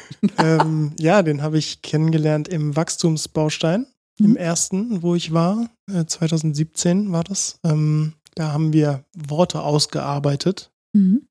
die uns dann helfen sollen, ähm, uns, ja, dass man einfach äh, mit seinen eigenen Themen arbeiten kann, also Tugend, wie man in seine Tugend kommt und so weiter. Und ähm, du kannst deinen Wert nicht verlieren. Du kannst deinen Wert nicht verlieren, so wie du deine Würde nicht verlieren kannst. Dein Wert ist dein Wert. Du kannst den Wert für eine bestimmte Zeit in den Augen der anderen vermeintlich verlieren. Mhm. Aber dein Wert als Mensch, dein Wert als so wie du bist, kannst du nicht verlieren. Und das hat mir über die Jahre, je mehr ich das resonieren habe lassen und als Wahrheit für mich bearbeitet habe, im System von mir extrem viel Entspannung gebracht. Also es ist wie so ein, also es hat tatsächlich auch mein Bauchzentrum besser entwickeln Mhm. können. Also Mhm. das war für mich ein guter Grund zu sagen, ja, und deswegen kann ich trotzdem meinen Standpunkt vertreten, genau deswegen, weil ich kann meinen Wert nicht verlieren. Das hat mir ein bisschen da einfach Selbstvertrauen geschafft, so äh, mal in Konfrontation zu gehen mit anderen Ja. und eben zu mir zu stehen. So. Also ich kann es dir nur anbieten, falls du damit arbeiten möchtest. Dieser Satz hat mir persönlich sehr viel gebracht. Ja, vielen Dank. Also Wie, wie, wie wirkt es für dich gerade? Ja, also das Thema Wert kenne ich ja sehr, ist ja, ist ja auch ein großes Thema für, für mich als Vier. Und da merke ich so, also dass ich den nicht verlieren kann, das ist schon so etwas, es schafft eine Beruhigung Hm. in mir. Und es geht darum, den eigenen Wert zu stabilisieren, den eigenen Kontakt, zu sich zu stabilisieren. Und ich habe noch einen Satz für dich. Mal gucken. Wenn wir hinschauen, gerade im Herzzentrum, wo wir vergleichen, wenn wir hinschauen und sehen, dass jemand etwas gut gemacht hat, dann ist es sehr leicht, dass wir in dem Moment uns weniger kompetent fühlen. Mhm. Es ist erstaunlich. Wir waren vor 30 Sekunden ganz glücklich mit uns. Und jetzt sehen wir, dass jemand anders irgendwas macht, wir vermeintlich äh, mit sehr hoher Kompetenz. Und unser eigenes Gefühl von Kompetenz fängt auch an abzurutschen. Und da ist es wichtig zu wissen, dein Kompetenz bleibt stabil, genauso wie es ist, auch wenn jedem neben dir auch kompetent ist. Du kannst nichts davon verlieren, Mhm.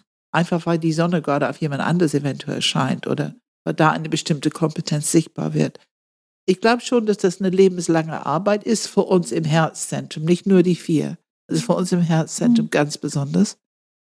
Aber diese Stabilität von, von Gefühl, von, von deiner eigenen Erdung in deine Kompetenz, die man ja immer weiterentwickeln kann, und die eigene Erdung in Würde, Respekt und Wert und eigentlich das Sein.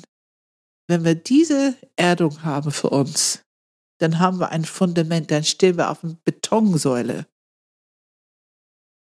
Und dann rutscht der Fahrstuhl nicht mehr. Dann rutscht der Fahrstuhl nicht mehr. Da kommt sofort so eine Ruhe und so wie so ein Sättigungsgefühl, sage ich jetzt mal in mir an. Und ich merke auch eine höhere Stabilität in mir. Also wirklich, ich spüre sofort die Erdung und wie wohltuend das ist, zu wissen über meine Kompetenz und über meinen Wert, dass der, also wenn wir jetzt uns drei sehen, jeder seine eigene Kompetenz hat und alle drei können sein nebeneinander. Mhm. Also das ist ein sehr gutes Gefühl. Also jetzt das auch gleich, gleich wahrzunehmen und zu spüren in mir. Und ja, das äh, werde ich, also ich mache es momentan sowieso, dass ich mich jeden Tag abends wirklich einfach mich besinne und mich für fünf bis zehn Sachen wirklich wertschätze. Das ist echt Stretching für mich. Und ich weiß aber, dass das genau ganz wichtig ist. Hm. Ich glaube, für alle Herztypen. Dann kommt jetzt die perfekte Frage mhm. in genau diesem Moment. Wir haben zwar schon tatsächlich einiges darüber gehört, aber ich will die Frage ganz klar nochmal formulieren, weil es doch nochmal immer eine neue Nuance bringt. Was ist gut daran, eine Vier zu sein? Tja, was ist gut daran? hm. Ich glaube schon, dass das auch dieses, diese Sensibilität und diese Feinfühligkeit und dieses Einfühlen schon etwas mal wieder Besonderes ist, was die Welt braucht. Ähm, ich glaube, dass das jeder von uns hat und aber schon auch eine hohe Fähigkeit ist, dieses wenn die vier nicht in ihrem Sumpf da unten gerade ist, eine hohe Empathie hat für auch für die, für die Andersartigkeit der anderen und was sie, glaube ich, auch sehr gut kann, ist den Wert des anderen zu erkennen und auch auszudrücken. Also den anderen wirklich zu empowern und zu sagen, das ist etwas, was dich ganz besonders gerade ausmacht. Ähm, das empfinde ich als etwas äh, Wertvolles und äh, auch dieses Kreative, glaube ich, in die Welt zu bringen, dass sie so ein bisschen schöner und bunter dadurch wird. Mhm. Auch diesen Wert da drin zu sehen, wie wichtig das ist, dass wir nicht nur in der Ratio unterwegs sind und es nicht nur um Leistung geht in der Welt, sondern ich glaube, dass sie dieses Herz wirklich mit in die Welt reinbringt. Und auch die verschiedenen Nuancen. Also ob das, sage ich jetzt mal, diese schönen, wunderschönen Gefühle sind, aber auf der anderen Seite auch diese Tiefen wichtig sind. Wenn jetzt jemand, sage ich immer, gegangen ist aus unserem Leben, auch diese Trauer zu durchfühlen. Also diese Bereitschaft, auch das zu halten, auch bei anderen Menschen. Ich musste immer an eine, an ein Lied von Katie Melua denken, die so, ähm, die, die einen Satz gesagt hat in diesem Lied, ich weiß gar nicht mehr, wie es heißt. Ähm, ich versuche es zu übersetzen, die, die Klaviertasten sind schwarz und weiß, aber sie klingen wie eine Million Farben in meinem Kopf oder in meinem Körper. Mhm. Da musste ich gerade so dran denken, so mhm. dieses, mhm. ja, am Ende, das ist, da ist ein banales Klavier, aber es klingt wie Regenbogen, wie alles, was man überhaupt nur in der Welt machen kann. So, so ist auch für mich immer so ein bisschen diese vier mhm. aus was Banalem eine Million Farben schaffen. So, mhm. ja. Ja, schönes, schönes ähm, ja, Beispiel dafür. Ja, finde ich klasse. Kann ich gut mitgehen. das ist, das freut mich, dass ja. du das äh, gut äh, mitnehmen kannst. Ja, das kann ich sofort zu mir nehmen, ja. Danke dafür, das war sehr schön, Philipp. Was fällt dir dazu ein, wenn du bekommst ein bisschen mit, in welche Richtung unsere Arbeit geht. Mhm. Und diesen Weg, diese Kompetenz, diese natürliche, was wir wirklich alle in uns haben, das muss man nicht herstellen oder entwickeln, wir, wir haben es in uns. Wenn wir so weitermachen und das alle Enneagrammstile oder sehr viele, dass wir alle Enneagrammstile zumindest dabei haben, Was ist dein Bild? Was macht das? Was macht das für unsere Gesellschaft? Was, was bringt das? Was fällt dir dazu ein? Also das Erste, was mir kommt, ist wirklich diese Weltkugel, wie man früher diese, diesen Globus hatte mit diesen vielen Farben, dass es wirklich ein Zusammenwachsen möglich ist. Also wirklich auch eine Achtung vor jedem Menschen zu haben, egal welche Meinung sie hat, gerade in dieser jetzigen Zeit. Egal welche Religion, Ja, egal ob Mann Mhm. oder Frau, egal ob jung oder alt. Ja. Alles egal. Ja. Alles egal.